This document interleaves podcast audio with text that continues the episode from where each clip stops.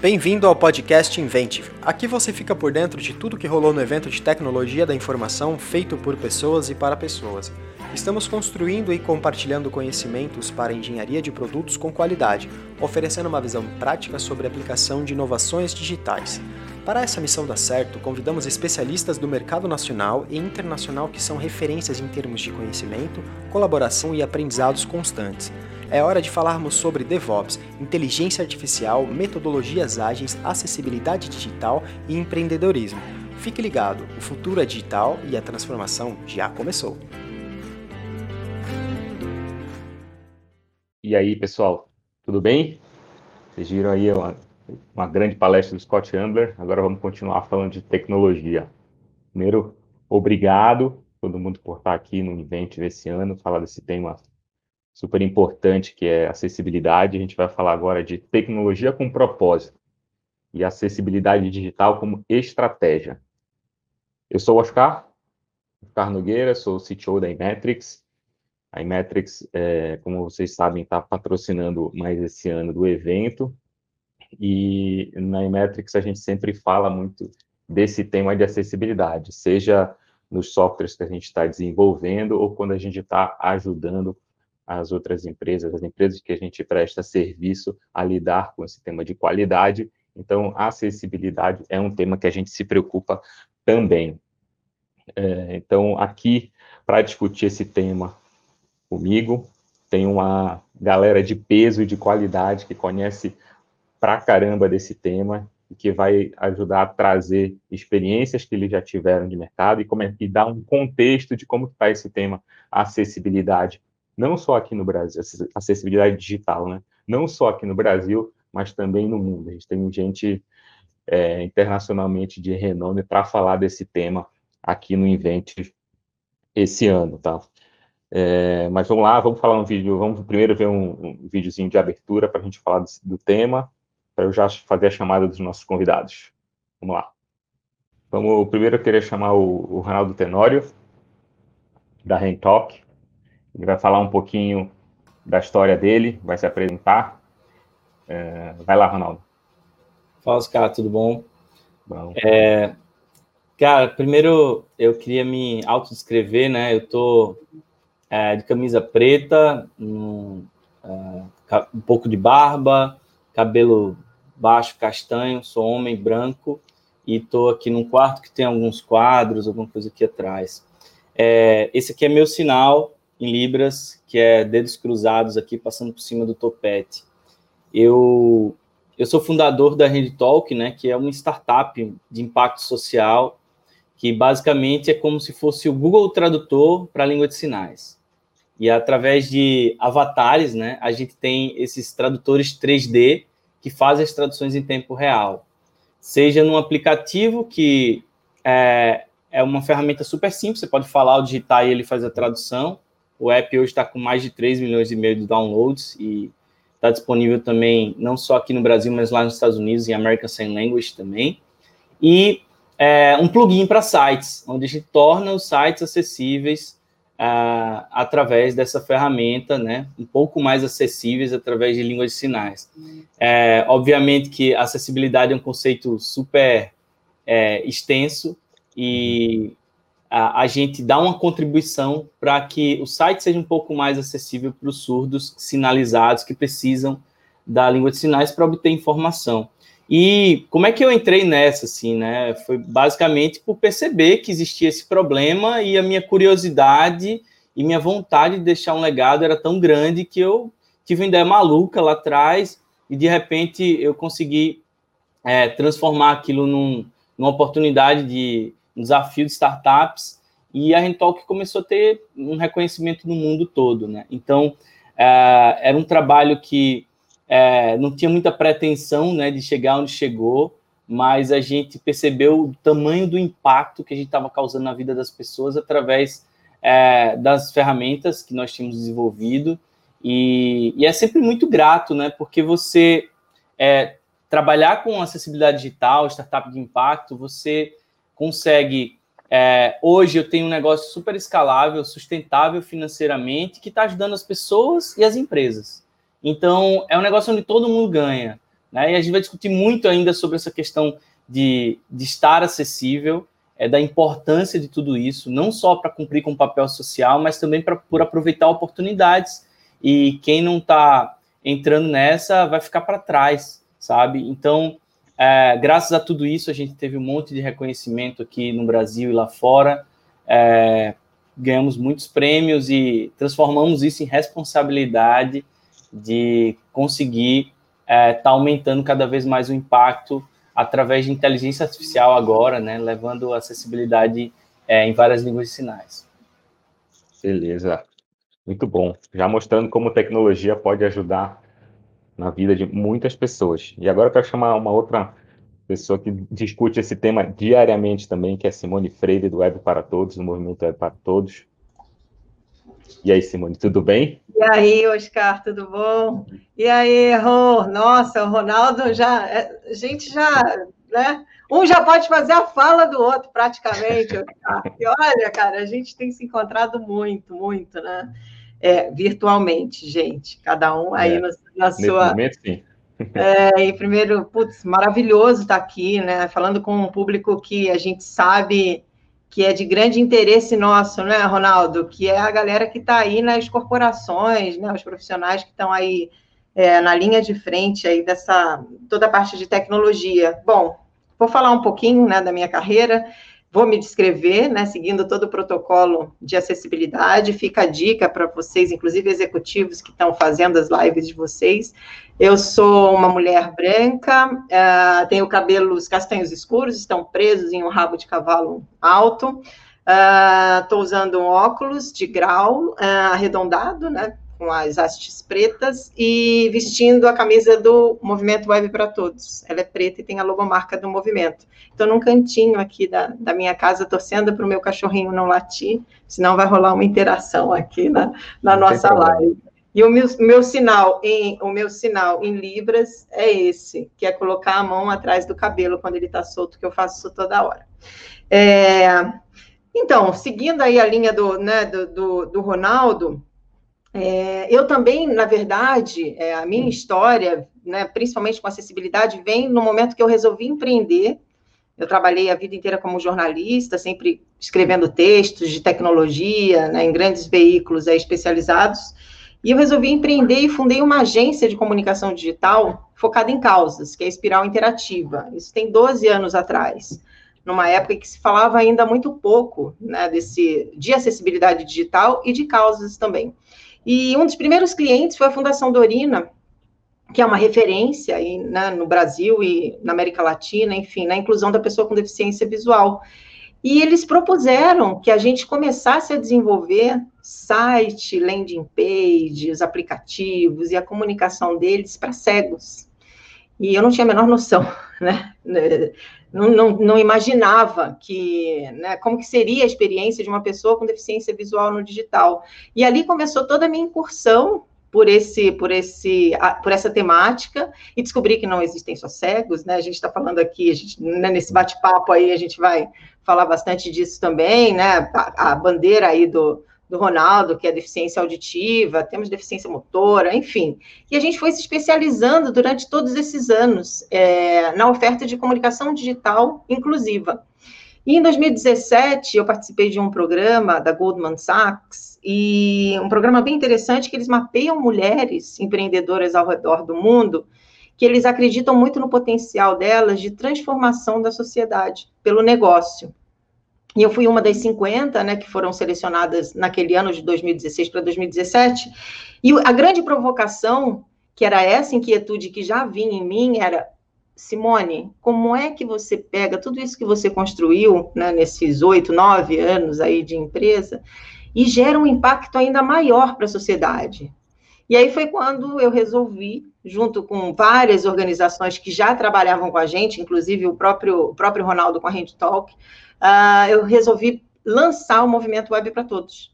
Então, com essa é, grande, com esse grande propósito da gente realmente criar a cultura da acessibilidade no Brasil, uhum. né, da gente ver que é bom para todo mundo, é bom para a empresa, é bom para quem trabalha com isso, e assim, lá na ponta a gente tem 45 milhões de brasileiros que são diretamente beneficiados pela acessibilidade digital. Então, Essa é a minha, a minha história, é, é o que me levanta todo dia, é o que me faz, assim, querer é, falar o tempo todo, militar, tanto pelo lado do negócio, pela minha agência, por essa causa pessoal, uhum. e é o meu propósito. Sensacional. E agora, para completar esse time aqui, eu vou chamar o, o Henry Fontana, na Google. O Henry está lá nos Estados Unidos, vai falar com a gente. E aí, Olá, boa bem? tarde, boa noite a todo mundo aí. Obrigado, é, Oscar. Boa noite. Uh, em primeiro lugar, queria agradecer o convite de participar desse painel Só com Fera aí. Tudo bom, Ronaldo, Simone? Uh, já faz um tempo que eu não encontro esse pessoal em pessoas, afinal de contas, esse ano todos os meus planos de viagem foram para o espaço. Uh, bem, enfim, o meu e de todo mundo. Mas o que importa é que nós estamos bem.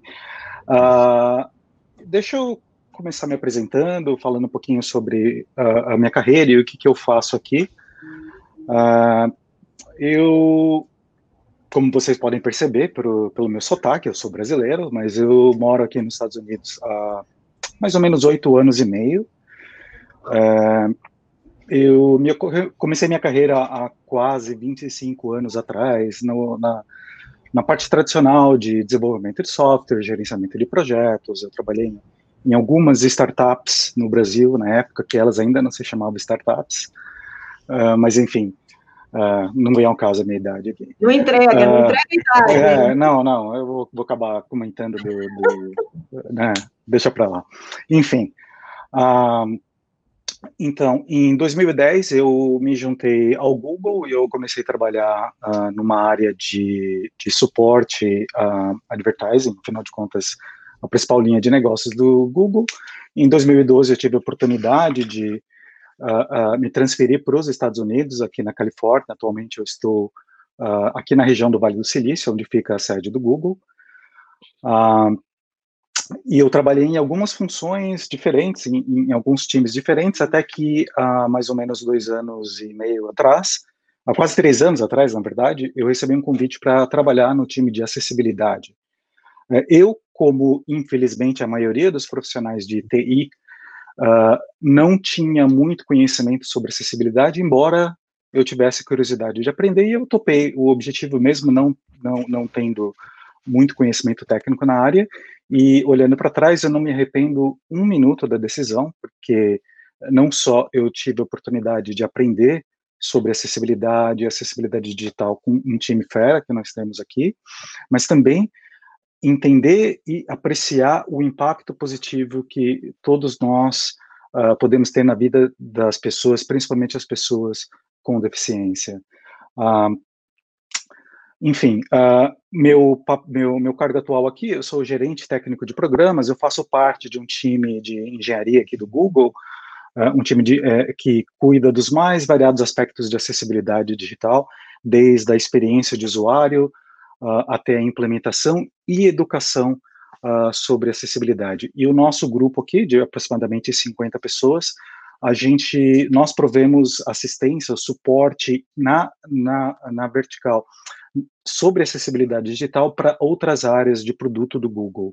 Então, nós funcionamos como um, um repositório central, um recurso central na quais outros times de engenharia podem chegar uh, a nós, e requisitar alguma ajuda tanto na parte de planejamento quanto implementação e melhorias, porque afinal de contas a gente sabe que mesmo produtos consideráveis, considerados acessíveis sempre podem melhorar alguma coisa e esse é o nosso objetivo, uh, melhorar constantemente. Só para terminar, para me descrever um pouco, eu estou aqui sentado no meu escritório improvisado, que era um quartinho aqui da casa, desde o começo do ano, acho que com muitos acabaram improvisando seu home office. Eu sou moreno, uh, eu sou péssimo em, em, em, em descrever, é, é, me descrever.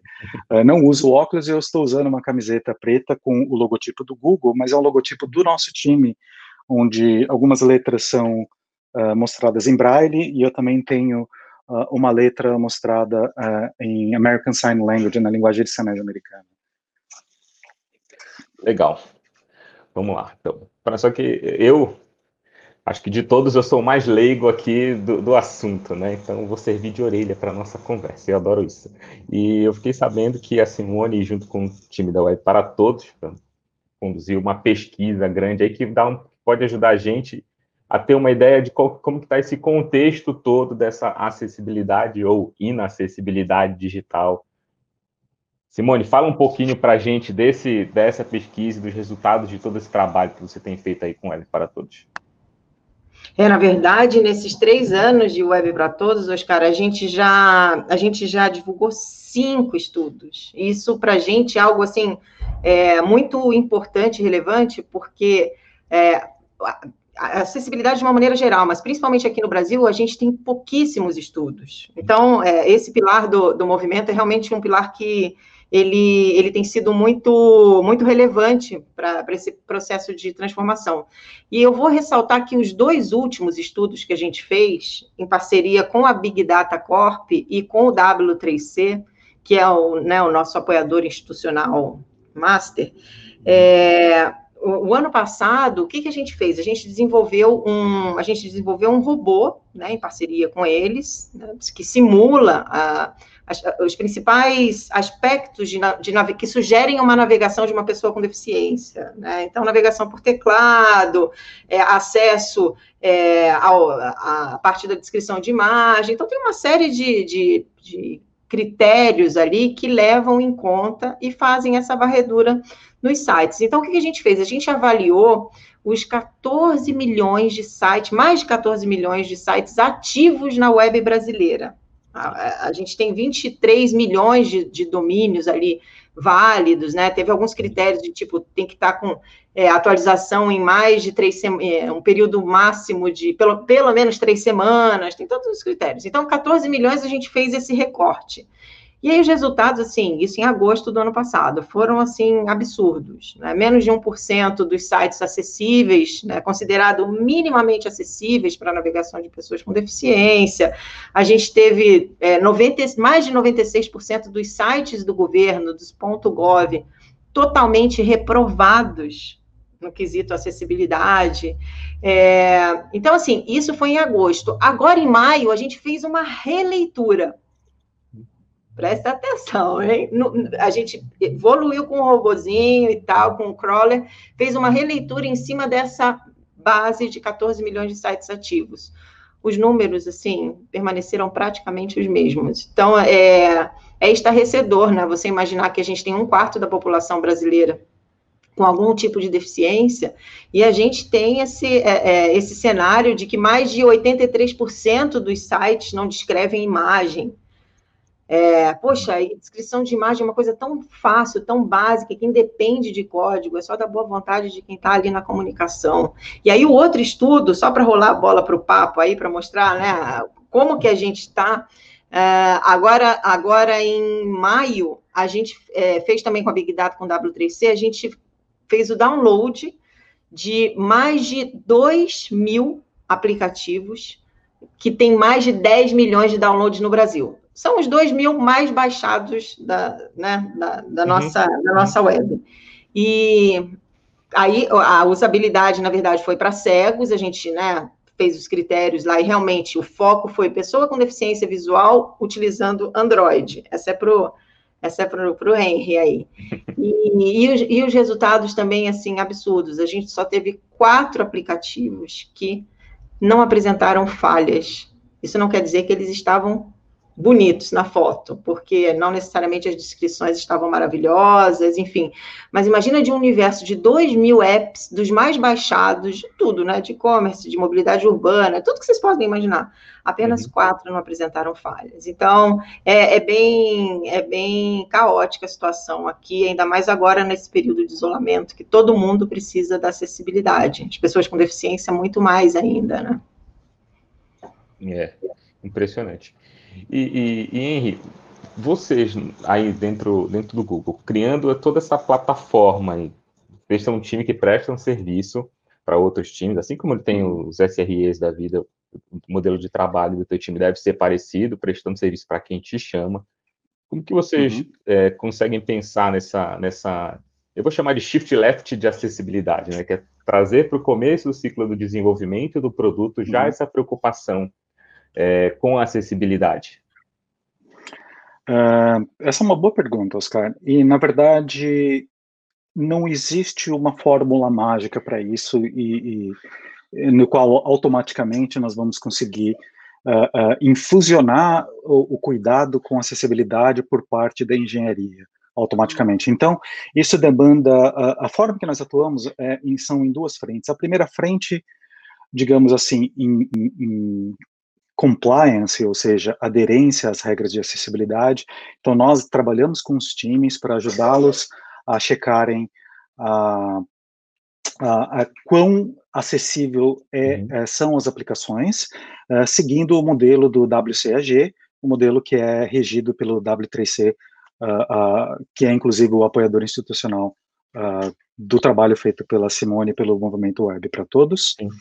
Então, esse é um aspecto. O segundo aspecto é um trabalho mais de base, mais educacional, onde nós uh, uh, trabalhamos com os times de, de design, principalmente, e gerentes de produto, com educação e informação para que eles passem a incorporar acessibilidade como uma parte integral do processo de desenvolvimento. Uh, é muito comum é, quando nós vamos é, falar, quando eu vou falar de acessibilidade para algum leigo que nunca uh, trabalhou com tecnologia assistiva, principalmente na área de software, e o primeiro pensamento que vem para quem não conhece é, ah, ok, nós vamos cuidar de acessibilidade quando a gente terminar o produto. Então, é, é, encara-se a acessibilidade como se fosse um plugin, como se fosse uma adição ou uma correção que pode ser feita depois do fato, depois do programa estar pronto. Então, isso leva a crer que a, a, a o conhecimento ou a, ou a tendência dos times de desenvolvimento ainda é considerar acessibilidade como um anexo. E a gente procura demonstrar que não, que se você trabalha com a acessibilidade desde o começo, não só isso vai facilitar a produção, a criação de um aplicativo, de uma solução que seja acessível sem custos adicionais, sem atraso, uh, sem muitos custos, custos adicionais, sem atrasos, uh, e que tem e que ofereça uma experiência melhor, não só para usuários que usam tecnologia assistiva. Quando eu falo tecnologia assistiva, eu estou dizendo leitores de tela ou, ou, ou botões uhum. especiais para controle da, da, da, do computador, Uh, mas também melhora a experiência para o usuário, entre aspas, normais, que não necessitam de tecnologia assistiva, os usuários comuns que não precisam de tecnologia assistiva, porque no final das contas, quando se otimiza a experiência, uh, uh, essa experiência otimizada beneficia qualquer usuário independente da, da, da tecnologia assistiva ou a não necessidade dela na ponta. Entendi. E, e, Ronaldo, é, eu vou pegando um gancho no que o Henrique falou, as pessoas pensam muito no, na acessibilidade como um plugin. No final do ciclo do, do desenvolvimento do, do, produto, eu vou lá e posso, agora eu vou tornar o meu produto acessível. Eu não sei se as pessoas pensam na, na, na Rentalk desse jeito. Putz, agora eu preciso adicionar tal funcionalidade ao meu site, vou torná-lo acessível para um grupo de pessoas. É, como que tu vê a integração do Rentalk, né, da tua empresa, como que a tua empresa tem ajudado as pessoas, as outras empresas, a trazer mais essa, essa questão de acessibilidade é, para esses sites, sites e aplicativos em geral. Boa. É, na verdade, isso acontece até com a gente. Mesmo a Rentalk sendo implementada uhum. geralmente no final né, da, do projeto, é, muitas pessoas não pensam também em acessibilidade de Libras. É, por exemplo, é, para deficiente auditivo de forma geral, o cara está fazendo um vídeo e aí no final ele lembra que tem que ter uma janela de Libras. E aí ele já preencheu todo o vídeo com todo tipo de informação e não sobra espaço para a janela. Então a, a, gente cansou de ver isso acontecendo, sabe? É, eu, eu concordo é, com com as falas anteriores de que a acessibilidade tem que ser estrutural, tem que ser pensada no começo. Óbvio que a gente não vai resolver todo o problema que já existe até hoje, de sites foram mal construídos, de conteúdos que foram projetados sem pensar em acessibilidade, mas eu acho que o ponto relevante é ir daqui para frente, sabe? Quem está começando seu projeto agora também? E aí a gente consegue gerar um efeito é, é, para daqui a uns anos também, né? Então, esse cenário que existe hoje, Muitas das coisas podem ser mudadas agora, mas muitas delas a gente vai ver reflexos de uma mudança mais drástica lá para frente. E, E eu acredito que é, a gente precisa ter mecanismos mais é, criteriosos e robustos e é, exigentes para é, se falar e se fazer acessibilidade lá no comecinho, no desenvolvedor, quando ele está desenvolvendo, talvez o framework é, que ele utiliza é, já existem alguns, algumas ferramentas para isso, mas não permitir alguns códigos que não estejam acessíveis, por exemplo. E, e fazendo um resumo também com relação à a, pergunta anterior para Henri, é, por onde começar, né? É, eu acho que tem três públicos aí que necessitam de comunicações diferentes: o desenvolvedor, o comunicador e o gestor. É, para o desenvolvedor, a gente tem que falar em acessibilidade como pré-requisito, fazer o básico. Cara, se você, você vai fazer bem feito, para fazer bem feito tem que ter acessibilidade. Para o comunicador, eu penso muito na questão da, é, de falar para mais pessoas. Às vezes a gente está lá tentando criar campanhas para buscar público A, B e C, e só pelo fato de a gente não colocar, por exemplo, é, uma descrição de imagem, a gente já restringe determinado público que a gente ganharia de graça. Né? Então, é, esse é um ponto que as pessoas não enxergam, né? E, e o terceiro, que é para os gestores, eu acho que a acessibilidade passa a ser, tem que ser vista como oportunidade e não como filantropia. Então, é, a partir do momento que eles olham é, para o público com deficiência, que é um público super relevante para a comunicação dele, para ele chegar até mais pessoas, ele começa a perceber esse jogo virar e, e ver que ah, não tem que ser bonzinho só e fazer isso pelos outros. Eu estou fazendo isso por mim mesmo também, pela minha empresa. E, e através dessa ação que eu vou fazer, eu vou dar um salto à frente e vou ser referência no assunto e vou fazer com que essas pessoas que estão sendo diretamente impactadas tragam outras para consumirem uma informação, meu produto. Legal. É, ah, eu vejo muito o tema de UX e de usabilidade veio muito em voga nesses últimos tempos para cá. E acessibilidade e usabilidade são, são correlatos, praticamente.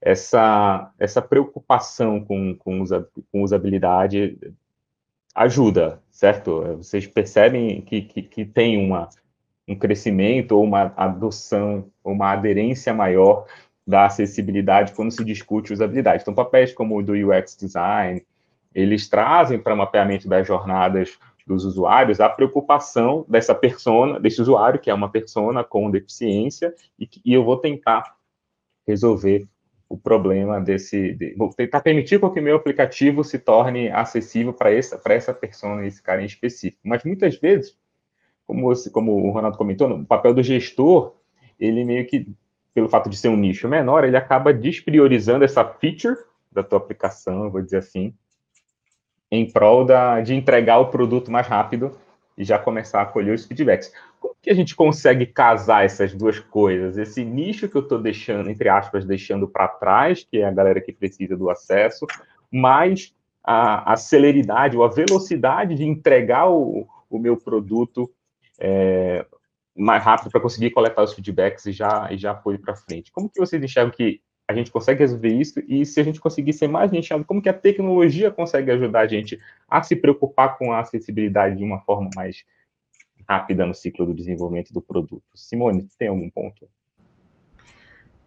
É, olha, você tocou num, num eu diria que o calcanhar de Aquiles aí da, dessa, desse é, desse, desses perfis, até que o Ronaldo comentou. A gente fez um projeto com o Google, com o Henry, no ano retrasado, o ano passado, hein? O tempo está tão louco que a gente né? não sabe. Né? Foi, no, foi no começo, Nossa, começo do é. ano passado, são quase dois anos. É, isso. A gente fez um projeto simplesmente maravilhoso. Né? O Henry veio até para o Brasil, trouxe a Abe, que é também responsável lá pela acessibilidade de vários produtos lá. Então, a gente, a gente trouxe, foram 20 é, gestores de projetos, 20 gerentes de projetos, é, eram gerentes de projetos, devs e tinham os UX, mas toda, toda a célula tinha os gerentes de projeto. E o que é muito interessante que eu senti lá nesse projeto, não sei qual foi o seu, o seu feeling também, o Henry, é que, por incrível que pareça, os gerentes de projetos eram os que tinham menos conhecimento da acessibilidade. Olha que coisa interessante. Então, a gente tinha ali os devs, as devas, né? Porque tinha dev e deva, é, que, que chegaram lá e, tipo, putz, já tinham a noção básica do WCAG, claro, porque já trabalham com isso, mas, assim, foi uma experiência, né? Tá ali com uma pessoa cega, tá ali com surdo, né? Interagindo, experimentando, dois dias de imersão, assim, fenomenais. Então, aquilo mexeu muito com todo mundo. Mas esse é o grande desafio, né? Porque você tem quem está com a mão na massa, tem aquela noção básica. É, a alta liderança, o que a gente tem visto é que assim, a alta liderança sabe que precisa, por quê? Principalmente por compliance. Eles, uhum. né? A gente já fez em muita reunião que os caras acionaram um jurídico para participar de reunião, inclusive. Inclusive, essa semana a gente teve duas procuras, porque foram acionados pelo Ministério Público. Olha que coisa boa, gente! Maravilha, que seja pela dor.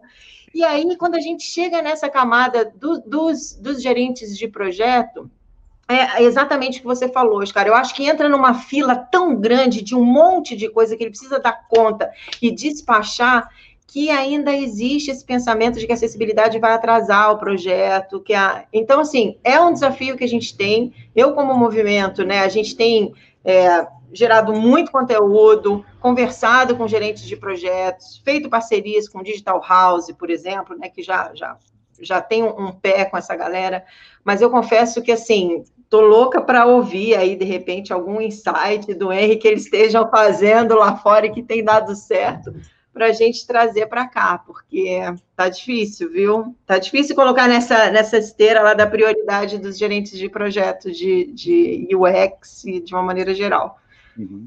E aí, hein? Puxei a orelha da galera. Que vão me ter sonho, meu LinkedIn vai, o que tem de gerente de projeto, gerente de UX, os caras vão, as meninas vão matar, mas é a verdade. Pois é, Simone, você tem razão. E, e o fato de você estar puxando a orelha é porque uh, a indústria como toda não está fazendo a, a coisa correta. Uh, na minha opinião, isso eu sempre procuro falar com, com os profissionais, eu acho que um dos talvez uma das principais causas dessa dissociação entre acessibilidade e, e, e, o projeto de um produto está no fato de as pessoas ainda considerarem acessibilidade, como eu havia falado antes, como um adendo, um, um apêndice ao produto principal. No momento que todo mundo, no momento que a gente encarar, a gente finalmente é, considerar que acessibilidade é uma parte integral do produto, significa que se uma aplicação não é acessível, o produto, a aplicação não está pronta. Não existe aplicação pronta, uh, 100% pronta para o mercado, se ela não é acessível. É esse, é esse o modelo mental que deve ser adotado pelos desenvolvedores. Aí nós vamos parar de considerar que acessibilidade atrasa um produto. Não, ela não atrasa o produto. O produto está atrasado pode estar atrasado em muitas features e acessibilidade é uma das principais uhum. características que também está atrasada, mas ela não é responsável pelo atraso do projeto como um todo. Então, esse é o primeiro passo para nós, como profissionais na, na área, para gerentes de projeto, gerentes de produto, arquitetos uh, de informação, nós precisamos começar a encarar a acessibilidade como um requisito básico, é um requerimento, assim como a, a, o, o, os casos de uso, assim como, a, sabe, o requerimento do cliente no produto, a acessibilidade também é a parte fundamental. Se a aplicação não é acessível, ela não está pronta. Não é uma, é uma ilusão você achar que eu vou lançar uma aplicação, mas eu tenho um problema de acessibilidade, mas pelo menos ela está no mercado, vai atender. Não, o produto não está pronto, é um produto incompleto. Uh, no momento que a gente adota, no momento que adotarmos essa mentalidade, não existe mais aquele pensamento do tipo, ah, mas eu vou ter que gastar X em acessibilidade para beneficiar uma pequena parcela do usuário. Nós não podemos segregar os usuários entre usuários sem uh, uh, necessidades especiais e usuários que usam tecnologia assistiva. Uh, essa é uma dicotomia, em primeiro lugar, errada. Uhum. Ela, em muitos países, muitos lugares do mundo, ela é inclusive, inclusive ilegal, como a Simone mesmo falou. E, e, e as pessoas, os, os gerentes de produto estão perdendo a oportunidade de criar uma aplicação, um aplicativo, uma interface melhor quando se é, do que eles poderiam fazer se incorporassem os conceitos de acessibilidade desde o projeto inicial. Legal. Ah, em relação, só mais uma coisa, em relação à ah. tecnologia que a Simone mencionou, uh, eu diria que atualmente uh, está bem melhor para os desenvolvedores, tanto aprender, uh, tanto para aprenderem sobre acessibilidade, existe um número enorme de documentação e de artigos. Infelizmente, a grande maioria é em inglês, mas, enfim, pelo menos nós temos o, o, o material disponível. E uhum. também há hoje muitas uh, tecnologias, inclusive gratuitas, que são ferramentas que ajudam os desenvolvedores a criar aplicações mais inclusivas, mais acessíveis. Por exemplo, sem querer fazer uma propaganda, mas o Google, existe uma ferramenta gratuita no Google, uh, qualquer desenvolvedor, qualquer usuário pode baixá-la na Play Store, que é chamado o uh, o scanner de acessibilidade, ou Accessibility Scanner, que ele automaticamente rastreia as telas de uma aplicação e fala para o desenvolvedor, olha, o seu design não está bom porque está pequeno, o contraste de cor está ruim, e as pessoas com baixa visão não vão conseguir enxergar sua aplicação corretamente. Já facilita bastante a parte mecânica do trabalho. Uh, isso é um pequeno exemplo. Existem outros plugins, como, por exemplo, o AXE, ou AXE, uh, que alguns desenvolvedores web já devem utilizar, que ele automaticamente flaga, ele marca para você uh, os problemas mais uh, elementares de acessibilidade e permite que você diminua o seu custo de desenvolvimento, diminua o seu custo de teste através dessas ferramentas automáticas. E completando aí a fala, é, eu, eu vejo muito que boa parte da acessibilidade é como se, se ela fosse saneamento básico, sabe? Nenhum prefeito gosta de fazer, né? Porque, porque muita gente não vê, mas é extremamente relevante. Prefere asfaltar porque fica mais bonito, né? O asfalto fica mais bonito e ganha mais voto. Então, eu penso dessa forma, é necessário, importante, é estrutural. É, e eu acho que a partir do momento que a, as leis, né? A gente tem uma lei super nova aí, a LBI, e que é, o, ela, ela, é muito legal, mas o problema dela é a questão da fiscalização, né? Então ela não tem, as multas não estão claras, né? Então é, o que acontece, quanto mais ela for é, fiscalizada, mais as organizações vão ter é, vontade, entre aspas, de, de querer ser acessível, né?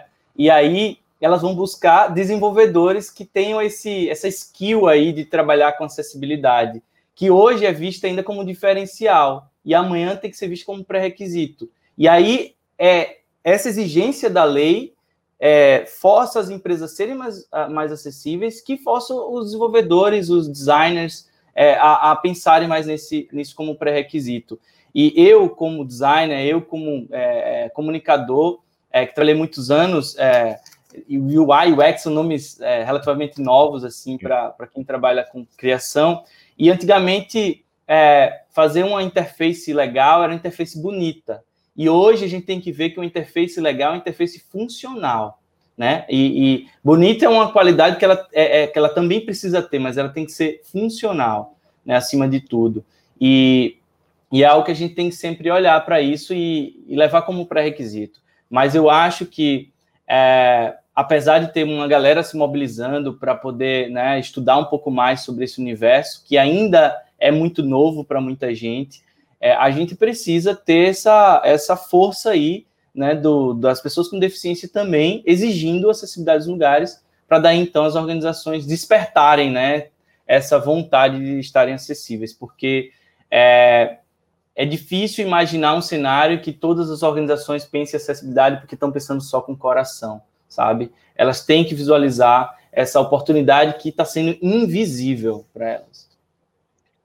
Ai, Oscar, é só para a, a, cerejinha, eu sei, mas assim, sabe o que, que é na fala deles dois? Eu fiquei matutando aqui, e uma coisa que eu acho que vai ser essencial é ter pessoas com deficiência nos projetos, gente que não adianta, não adianta é, um, um, gerente de, de, de, projeto, um gerente de produto, enfim, ele está ali e, e, e, não entender né, como que, qual que é a experiência de uma pessoa que navega pela boca, porque não tem movimento dos braços, entendeu?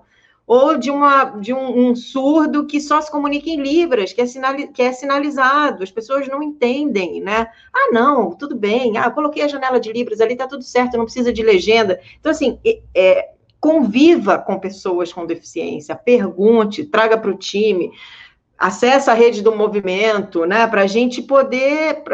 para poder justamente colocar essas pessoas no centro do, do lugar de fala delas, né? Porque é isso, é. os projetos eles não vão sair com acessibilidade enquanto as pessoas com deficiência não estiverem ali testando e, e, enfim, inclusive um gerente com deficiência. Claro, já imaginou que beleza? Você tem um gerente de, de, sei lá, um desenvolvedor aí cego? Tem tantos, cara. Isso é, é fantástico. É, porque a ideia é que, no fim das contas, isso seja, a, deficiência seja apenas uma característica da pessoa, né? Ela não pode ser limitante. Então, você tem que considerar essa característica.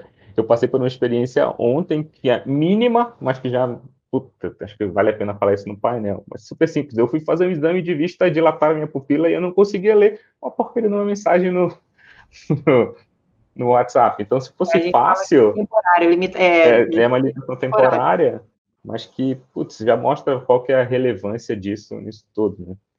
É, e nesse domínio de tecnologia, eu vejo que tem um domínio que é específico, que é o de, de inteligência artificial e machine learning, que eu acho que, se bem aplicado, tem um, um auxílio gigantesco para o tema de acessibilidade, seja descrevendo uma imagem, seja executando algum outro tipo de trabalho. Vocês tem visto a aplicação desses domínios de tecnologia, de inteligência artificial, machine learning, mesmo deep learning, no dia a dia de trabalho de vocês para resolver esses problemas desses temas de acessibilidade? Acho que vai, vai mais aí para o Ronaldo e para o Henry, né, que estão no dia a dia das, das, de tecnologia. Ronaldo. No nosso caso, a gente está utilizando inteligência artificial hoje para para fazer os movimentos do, do intérprete 3D, né? Então a gente tem um estúdio, várias câmeras, a gente grava os movimentos e eles é, eles transferem esse movimento, né, esqueleto do, do intérprete para o, o avatar. Então isso faz com que as, as traduções sejam mais é, humanas, né? Uhum. É, e, uhum. e, temos vários estudos também para o futuro aí do que a gente imagina da acessibilidade em línguas de sinais, que é o reconhecimento de movimentos para tradução inversa do que a gente já faz hoje, né? Então, isso já está se tornando possível, né? a tecnologia está avançando muito nesse quesito, e a gente já vem fazendo alguns estudos há algum tempo, e eu acredito que nos próximos anos isso vai mudar todo o jogo, sabe? A gente vai conseguir ter muito mais autonomia dos surdos na comunicação indo e voltando, e imagina, assim, é, para um surdo que é, sempre depende de alguém para poder fazer qualquer coisa e ele conseguir fazer uma coisa é, com o uso da inteligência artificial, né? Então, e no outro lado, a gente está utilizando a inteligência artificial para melhoria de qualidade de tradução. Então, temos uhum. um sistema colaborativo onde tem intérpretes no mundo todo, é, aqui no Brasil e nos Estados Unidos, por exemplo, abastecendo a, a cada módulo desse sistema colaborativo nosso e, e ele vai, é, esses, todos esses dados são tratados aqui dentro e vão melhorando a qualidade de tradução todos os dias aqui da ferramenta. Então, é um trabalho que é, exige muitos dados, né? Porque inteligência artificial são dados, né? Então, a gente precisa de muitos dados para ter uma assertividade cada vez maior. É, e eu estou extremamente otimista do que está por vir, sabe? É, é, reconhecimento de imagem, de movimentos está tendo é, um avanço absurdo e a gente vai navegar essa onda também para impactar mais pessoas.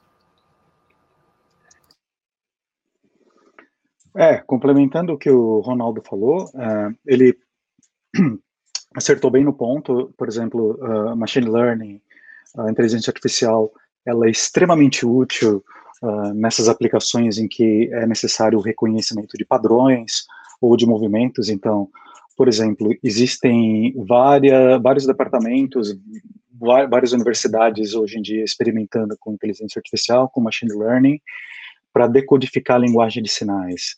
Uh, como o Ronaldo falou, é um desafio enorme, uh, digamos que até 5, 10 anos atrás era considerado um dos problemas quase impossíveis de resolver, e embora pareça que é algo simples, é, é, reconhecimento desses movimentos e das nuances, assim como temos nuances na nossa fala, uhum. é um problema extremamente complexo para a computação, mas que está uh, uh, se tornando cada vez mais uh, já já é possível resolver esse problema através de inteligência artificial. Outra aplicação que nós temos também é Uh, existe um aplicativo uh, uh, do Google atualmente só em inglês, mas que ele serve para ajudar pessoas com baixa visão ou pessoas cegas a se orientarem melhor no espaço. Então, ele utiliza no celular, no Android, de algoritmo de, de inteligência artificial embutido, de forma que, mesmo desconectado, offline, o aplicativo consegue fazer o reconhecimento de objetos, de formas e uh, uh, uh, vocalizar para o usuário. Por exemplo, se ele está na cozinha, ele consegue ler os rótulos ou ele consegue identificar certos utensílios, apenas usando a base de dados local e um algoritmo de inteligência artificial de machine learning embutido. Fantástico. Isso em cinco anos, né? De cinco anos para cá a gente já cresceu bastante. O que pode vir pelos próximos cinco, acho que o, as perspectivas são boas.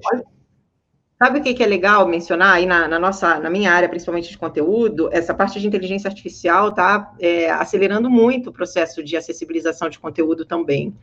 Né? Então, é, um dos grandes problemas, né, como eu falei, é a descrição de imagem. Então, algum, algumas redes sociais né, já estão fornecendo texto alternativo automático, isso tem evoluído bastante. Então, o próprio Instagram, é, o Facebook, enfim, né, já, já tem essa sugestão automática tem evoluído, ainda não está uma beleza, né? Porque é isso, né? Machine learning vai evoluindo. Do próprio Google, a gente tem o, o Live Transcribe, que assim, agora tem em português também, e é maravilhoso, que transforma a fala em tempo real em texto. Então, isso é fantástico para a pessoa com deficiência auditiva. E mesmo quem não tem deficiência auditiva, você está ali, tá, você quer, né, de alguma forma, é, ter aquele texto ali e não está prestando atenção no que está rolando né, no áudio, também, também é interessante. Então, assim, para essa parte de geração de conteúdo, é incrível a evolução de uns dois anos para cá que a gente está tendo. Isso, né, os jornalistas, a galera de conteúdo agradece, né? E falando em Live Transcribe, é, a gente ganhou um mentor do Google, assim, espetacular, que é o Sagar, que é gerente de produto do Live Transcribe no Google lá no ah, Vale. Lindo e isso. E a gente participou aí de um programa, Google AI Impact Challenge, que é um, é um programa para é, negócios de impacto ou ONGs que estão utilizando inteligência artificial para mudar o mundo de alguma forma, né? E a Rentalk foi a única brasileira das 20 selecionadas aí. Que legal. E o nosso grande objetivo é justamente foi é, lançar o aplicativo American Sign Language para exportar essa inovação brasileira para os Estados Unidos. Então, é, a gente já lançou esse ano, e também é, trabalhar fortemente nessa captura de dados para fortalecer aí as redes neurais, que é algo que a gente trabalha hoje, é, junto com a inteligência artificial. Então, é, o Google deu um suporte maravilhoso para a gente, é, só rasgando uma seda aí para o Henry também, é, mas foi fantástico, assim, a experiência que a gente teve, e conhecer tanta gente boa. Então, Live Transcribe eu tive, é, eu tive a oportunidade de testar e usar dentro de é, reuniões, por exemplo, e funcionou muito bem. Muito bom. Que legal. E é gratuito, não é, gente? Olha isso. Não, não, tô, não tem desculpa, né? Exatamente. Tem que ser para todo mundo, né? Tem que ser para todo mundo. Gente, está chegando, chegando o nosso horário. Eu queria ouvir um pouquinho das palavrinhas finais de vocês aí, para se despedir. Henry? Uh, em primeiro lugar, novamente, quero agradecer a oportunidade aí da Inmetrics uh, pelo convite. Uh, foi um prazer rever a Simone, encontrar o Ronaldo e você, Oscar. infelizmente, não pude estar aí em, em pessoa, como ninguém, né? mas eu sei que tem um público excelente, um público fantástico assistindo a nós, e eu espero que todos vocês que estão assistindo ao, ao, stream agora possam também ser um pouco embaixadores uh, da mensagem de acessibilidade, da importância que ela tem, não só de aspectos humanitários, mas também aspectos econômicos. Uh, empresas que investem em acessibilidade estão, no final das contas, investindo em seu próprio produto que, e há um retorno uh, uh, na frente. Então, não se esqueçam dos seus usuários com necessidades especiais. Beleza. Sim. Ai, nossa, ah, eu, eu, eu, eu adoro fazer aquele pitch de cinco razões para você investir em acessibilidade digital. Primeiro é lei, né? Já que a gente está falando com compliance aqui, é lei, a gente falou isso o tempo todo. É bom para o projeto, né? Carrega mais rápido, é responsivo, tudo funciona lindo. Será que eu vou lembrar das cinco aqui agora? Terceiro, lembrei, ampliação de público. Então, lembrem disso, né? É, o exemplo do, do Ronaldo, pô, todo mundo se pegando a tapa aí para conseguir aumentar um market sharezinho, 6 milhões e meio de pessoas cegas e de baixa visão. Se você descrever imagem no seu produto, no seu site, na sua loja, você já automaticamente está abrindo as portas para pelo menos essa galera conhecer o seu produto, investe nisso. É, é bom para todo mundo que está envolvido todo mundo que está envolvido, profissional, trabalhar por propósito, que é um pouco o tema aqui do que a gente está fazendo, gente, é simplesmente maravilhoso. E é o certo a se fazer, né? O social, assim, é, acho que isso aí é um direito que todo mundo tem, direito ao acesso à informação no digital, numa sociedade contemporânea que a gente vive aí. Então, é isso, é o certo a se fazer. Valeu, obrigada, gratidão. Ronaldo. Boa. E eu quero dar dicas para quem quer mergulhar um pouquinho mais no assunto, porque não adianta só achar legal, mas não fazer nada, né? Hoje, por exemplo. É, se eu digitar Google Acessibilidade no Google, você vai achar o site do Google que fala um pouco sobre alguns recursos de acessibilidade. É, tem um blog da HandTalk, é, coloca lá blog do Hugo ou blog da HandTalk. Vocês vão achar também um blog nosso que fala muito sobre é, todo tipo de acessibilidade, e o site do Movimento Web para Todos, que para mim é o maior curador e, e, produtor de conteúdo sobre acessibilidade digital aqui no Brasil. Então, se você consumir esses conteúdos, eu garanto que você vai ter é, ação de sobra para fazer a partir de hoje ou amanhã, por exemplo. Muito bom. Muito bom, galera. Obrigado mais uma vez todo mundo que estava veio presente, Ronaldo, Si, Henry. Obrigado por quem estava assistindo. Vamos levar esse tema mais adiante, porque, como todo mundo falou, tem espaço para todo mundo e a gente quer que todos os nossos serviços cresçam. Então, você que está tá acompanhando o evento, continua aí, que tem muito mais coisa, muito mais assunto interessante para a gente discutir também. Obrigado, gente. Obrigado, Obrigada. boa noite.